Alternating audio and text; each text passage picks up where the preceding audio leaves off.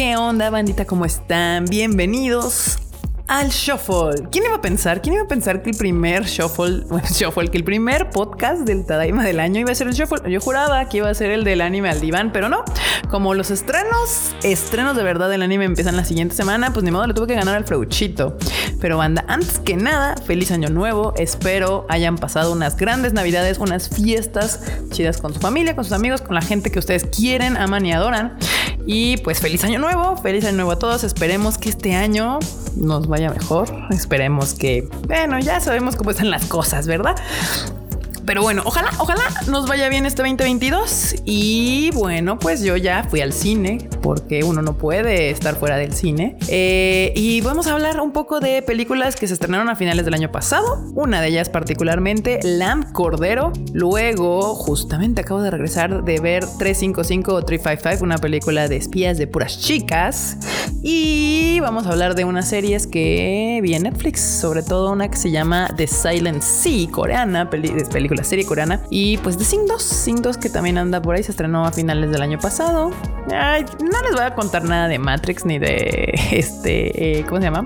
se me olvidó cómo van a querer Spider-Man No Way Home. Ya muchos hablaron de esas películas y ustedes las querían ver, son unos hitazos en taquilla, son las películas fuertes, las que todo el mundo quiere ver al cine, entonces no las vamos a La verdad es que ya esas películas pueden encontrar 40 mil podcasts, 40 mil videos de YouTube, 40 mil teorías, que espero que las hayan disfrutado yo me la pasé bien con No Way Home. The Matrix, híjole, más o menos. O sea, hay que pensarle más, la verdad. No era lo que la gente esperaba, vamos a ser honestos, no era lo que la gente esperaba. Sí tiene un discurso muy distinto a las tres originales, así que hay que pelarla más, hay que pelarla más. No es una película para cualquiera, tampoco es una película para los que querían ver como una continuación directa de las primeras tres. Así que, pues, pero ahí están, vayan a verlas al cine. Eh, seguramente no, no faltarán salas para que puedan encontrar Spider-Man y The Matrix. Pero bueno, vamos a empezar con una película mucho más chiquita, el mal llamado cine de arte esta película se llama Cordero, Lamp en inglés. Es una película, creo que islandesa, Islandia de allá. De hecho, está hablado en islandés la película. Esta película la trae Cine Caníbal. Yo adoro todo el cine que trae Cine Caníbal porque son películas diferentes. Son películas retadoras. Son películas que. Mm, ¿Cómo decirlo? Es que son películas que se actúan, que tienes que verlas por el guion, por la actuación y demás. No son ya estas películas que todo el mundo quiere ver por los efectos especiales y demás que te llaman mucho la atención porque son entretenidas. En cambio, Cine Caníbal siempre trae películas que son retadoras al espectador en muchos sentidos. Eh, la más reciente que ya les platiqué en el shuffle anterior, no en el anterior, en el shuffle del año pasado fue Titán, fue el último estreno que tuvieron y ahora traen Cordero. Esta película es islandesa y de hecho está hablada en islandés. Su protagonista es Naomi Rapaz. Ustedes la pueden eh, recordar. Yo a ella la conocí por la chica del dragón dorado. dorado, el dragón de chica. no, bueno, este maldito año nuevo. La, pueden ubicar por la chica del dragón tatuado, esta trilogía de películas que sí fueron bastante populares alrededor del mundo. Y también ahorita está en una película protagonista, una película muy divertida que si tienen chance veanla en Netflix, se llama The Trip. Es uh, una comedia oscura, diría yo. Empieza muy, muy normal y termina en muerte, sangrienta y destrucción. Está muy entretenida, vayan a verla, está en Netflix también. Pero en esta ocasión actúa aquí en esta película y pues les cuento rápidamente, se trata de una historia de una pareja que vive en una granja de ovejas en Islandia, muy, muy alejada de la civilización. Y pues básicamente te dan a entender que esta pareja perdió a su hija a una edad muy corta y pues ve su día a día en esta granja de ovejas haciendo lo que las personas hacen cuando tienen que criar ovejas para pues sacarle la lana y demás cosas, ¿no? Eh, una noche pues una de las ovejas tiene un corderito nuevo y te das cuenta que ella, bueno, la pareja, de hecho ambos deciden adoptar a este cordero nuevo. Y ahí es donde la historia empieza a, suceder cosas muy extrañas y, ahí es donde pues uno tiene que tenerle mucha paciencia para descubrir qué está sucediendo en este lugar. Esta película es una fábula. Yo la, yo la, cuando la terminé de ver, dije, esto es una fábula, es una fábula oscura. Está hablando de una fábula de Islandia. Yo creo que no es una película fácil, no es una película para cualquiera, sobre todo porque es muy silenciosa, tiene muy pocos diálogos, muy pocos diálogos todo es visual.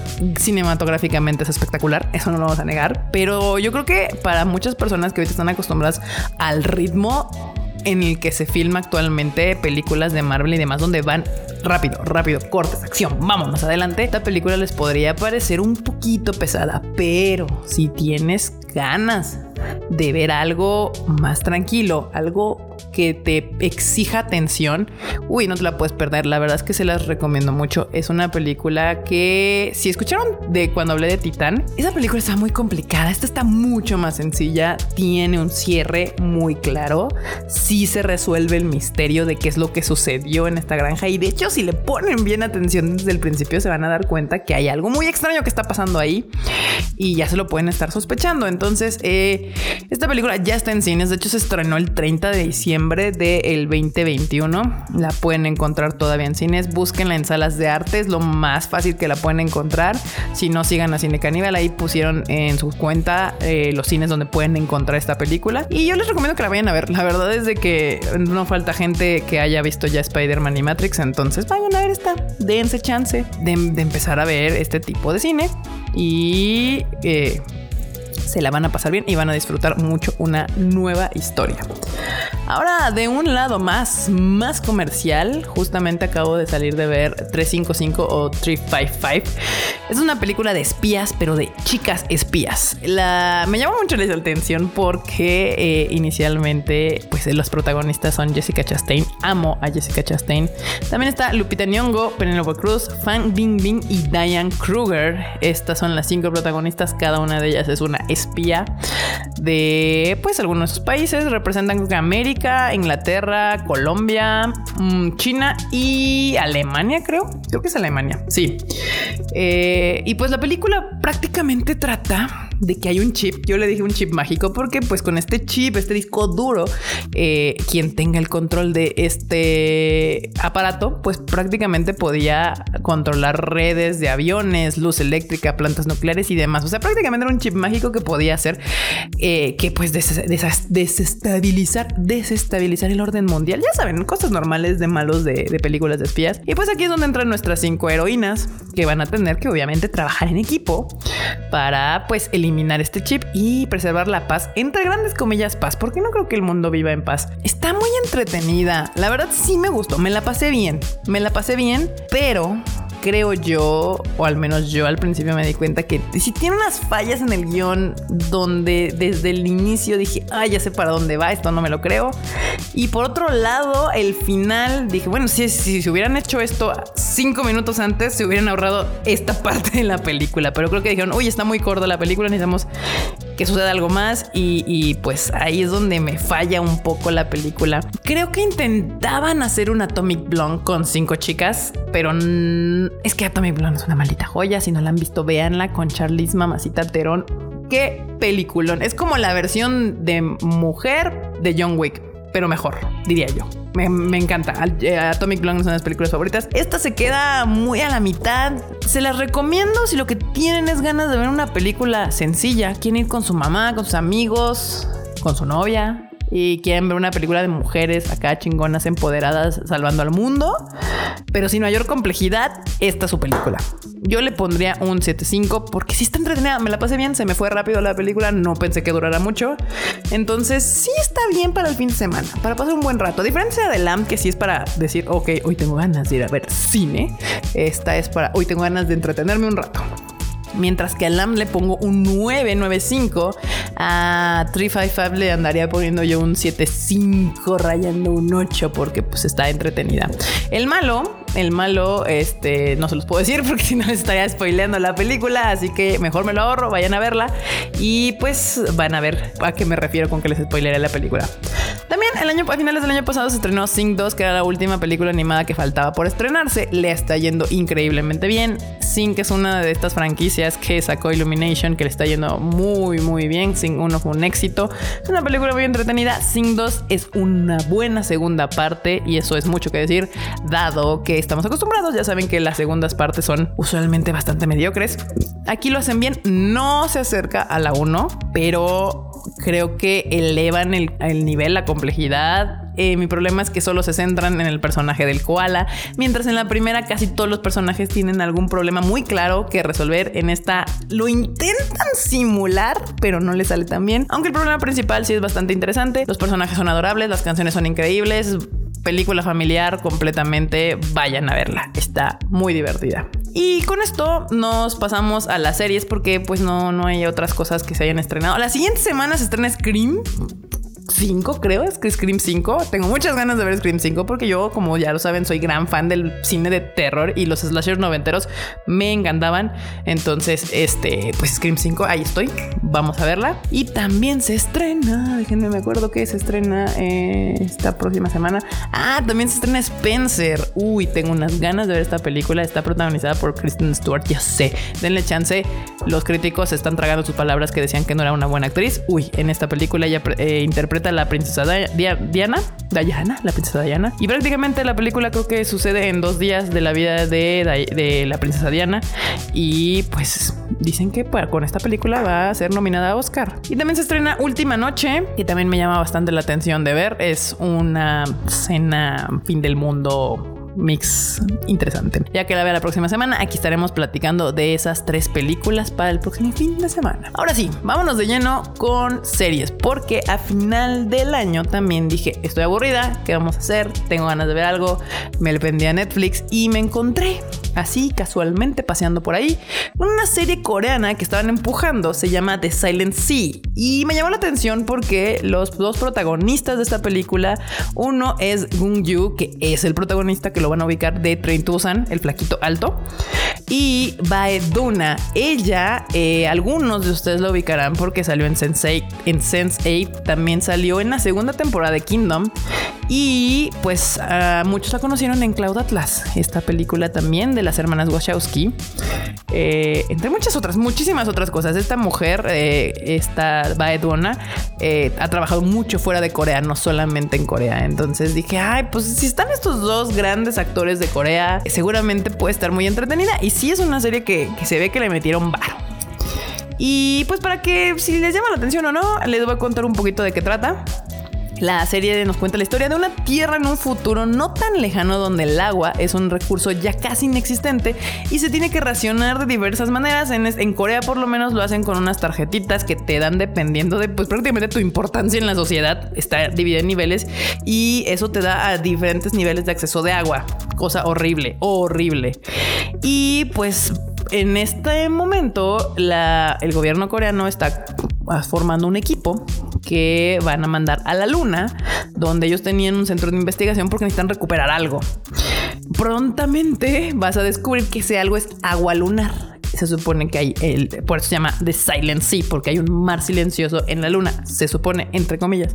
Entonces ellos pronto se dan cuenta que lo que van a ir a rescatar, entre comillas, de este centro de investigación en la luna es agua lunar pero esa agua lunar es mm, asesina, por decirlo de otra manera. Eh, y, les tengo que confesar que los primeros dos capítulos sí me intrigaron, me tenían atrapada, yo quería saber más. Pero conforme fuimos avanzando, Netflix está cometiendo el grave error con sus series, no con todas, pero con varias, de que se sienten muy largas. No era necesario ocho capítulos de una hora. Yo creo que si la serie hubiera durado la mitad, o sea, si me vas a hacer ocho capítulos, házmelos de media hora o hazme cuatro capítulos, o sea, una miniserie, eh, hubiera estado muy chida. Mm, me aburrí. La neta me aburrí, me faltó mucha acción. Y al final, el eh, no el conflicto, sino la resolución no me satisfizo. Creo que así se dice correctamente. Si no, ahí me dicen que casi no se dice, se dice así. Entonces, yo, la verdad, son, es mucho tiempo. Y si quieren ver una serie coreana chida, hay varias otras, como Hellbound, como Sweet Home y una cosa que es una joya que se llama Move to Heaven, que es no, bueno, yo chillaba cada capítulo. Entonces hay más cosas que ver en Netflix y me decepcioné. La verdad es que hasta en Instagram lo subí de, ah, está chida. Y luego dije, no me arrepiento, no la vean. La verdad es de que pueden ver cualquiera de estas que les mencioné antes que ver The Silent Sea. O si no, hay otras opciones como Arkane, que es una maldita joya, o las películas que sacaron ahorita al final de año, que es Tic Tic Boom y The Power of the Dog. También dos películas que están en Netflix que son increíbles. Entonces hay muchas cosas muy chingonas que ver en Netflix. Esta no es una de ellas. No es una de ellas. No lo haga, compa, no lo haga. Ah, pero bueno, y ayer justo aprovechemos este, este bonito podcast para avisarles que también hablando de series coreanas, eh, ayer eh, o antier fue, no me acuerdo, pero vi en Twitter que el primero en avisar fue Netflix eh, Singapur o Indonesia, algo así, de que van a traer una nueva película de zombies coreanos. Yo a los coreanos les confío en los zombies. Desde Train to Busan lo han hecho súper bien. Justamente Netflix, pues ya hablamos de Kingdom. El Kingdom es una joya de serie coreana con zombies. Y hicieron hace dos años o hace un año la de hashtag Alive, que es una película de zombies coreana bastante decente. No es una joya, pero está bastante entretenida. Y ahora nos van a traer esta nueva serie que se llama All of Us Are Dead, que a mí me recordó la primicia inicial, como si ustedes han visto el anime eh, de High School of the Dead, porque justamente es un outbreak zombie que empieza en una eh, preparatoria coreana. Vi el tráiler, y ya estoy más que puesta para ver esta serie. Se supone se estrena el 28 de enero en Netflix. Y pues ya cuando salga ahí la estaré viendo y le estaré contando qué tal. Espero no me decepcione como esta de, de, de Silent Sea. Le tengo muchas ganas. El tráiler se ve bastante entretenido. Entonces pues a esperar, a esperar este, esta serie. A ver qué tal está. Y bueno, pues si no, mientras pueden estar viendo Squid Game, que fue un hitazo el año pasado, eh, Move to Heaven o Arcane. Ahí, ahí, se, ahí se las dejo, Pero bueno, ahí está, ahí está. Con esto iniciamos el shuffle de este, de este año. Primer shuffle del año, banda. Espero les haya gustado, espero estas recomendaciones les parezcan interesantes. Y si no, pues ahí déjenme comentarios en Twitter. Ya casi llego a 20 mil seguidores en Twitter, banda. Uh, si no me siguen, síganme. Ahí estoy en Twitter, KikaMX-bajo en Twitter también en Instagram. Ahí andamos platicando del día a día. Y bueno, ya saben que la próxima semana ya regresa el anime al diván con los nuevos estrenos de la temporada de invierno del anime con mi queridísimo Fruchito. No se lo pierdan. Vamos a intentar ahora sí cada día que, que, nos toque sacar el podcast al mediodía. También no se les olvide que también está el Rage Quit, donde Marmota y Q hablan de lo que sucede con los videojuegos cada semana. Las noticias más importantes de los videojuegos, creo que se va a salir los martes, Freuchito va a salir los miércoles y el, el Shuffle va a salir los viernes. Muchísimas gracias por escuchar este bonito podcast. Yo soy Kika y nos estamos viendo, viendo, no, no, no, no, nos estamos escuchando el próximo viernes. Bye, chi.